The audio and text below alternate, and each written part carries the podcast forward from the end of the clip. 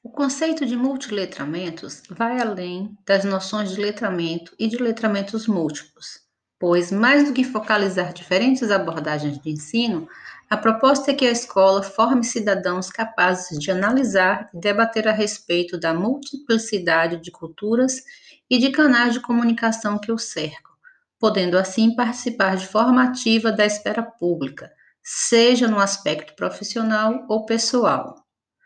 No que tange ao ensino de língua portuguesa, é evidente a influência das novas tecnologias na produção e leitura de textos, na medida que modificam as formas de interação e exigem adaptação constante.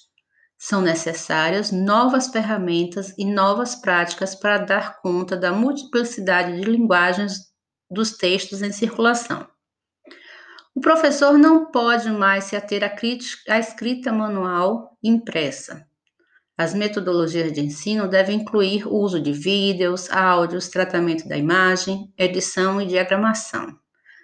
Segundo Angela Dionísio, na atualidade, uma pessoa letrada deve ser capaz de atribuir sentido, sentidos às mensagens oriundas de múltiplas fontes de linguagem, bem como ser capaz de produzir mensagens incorporando múltiplas fontes de linguagem.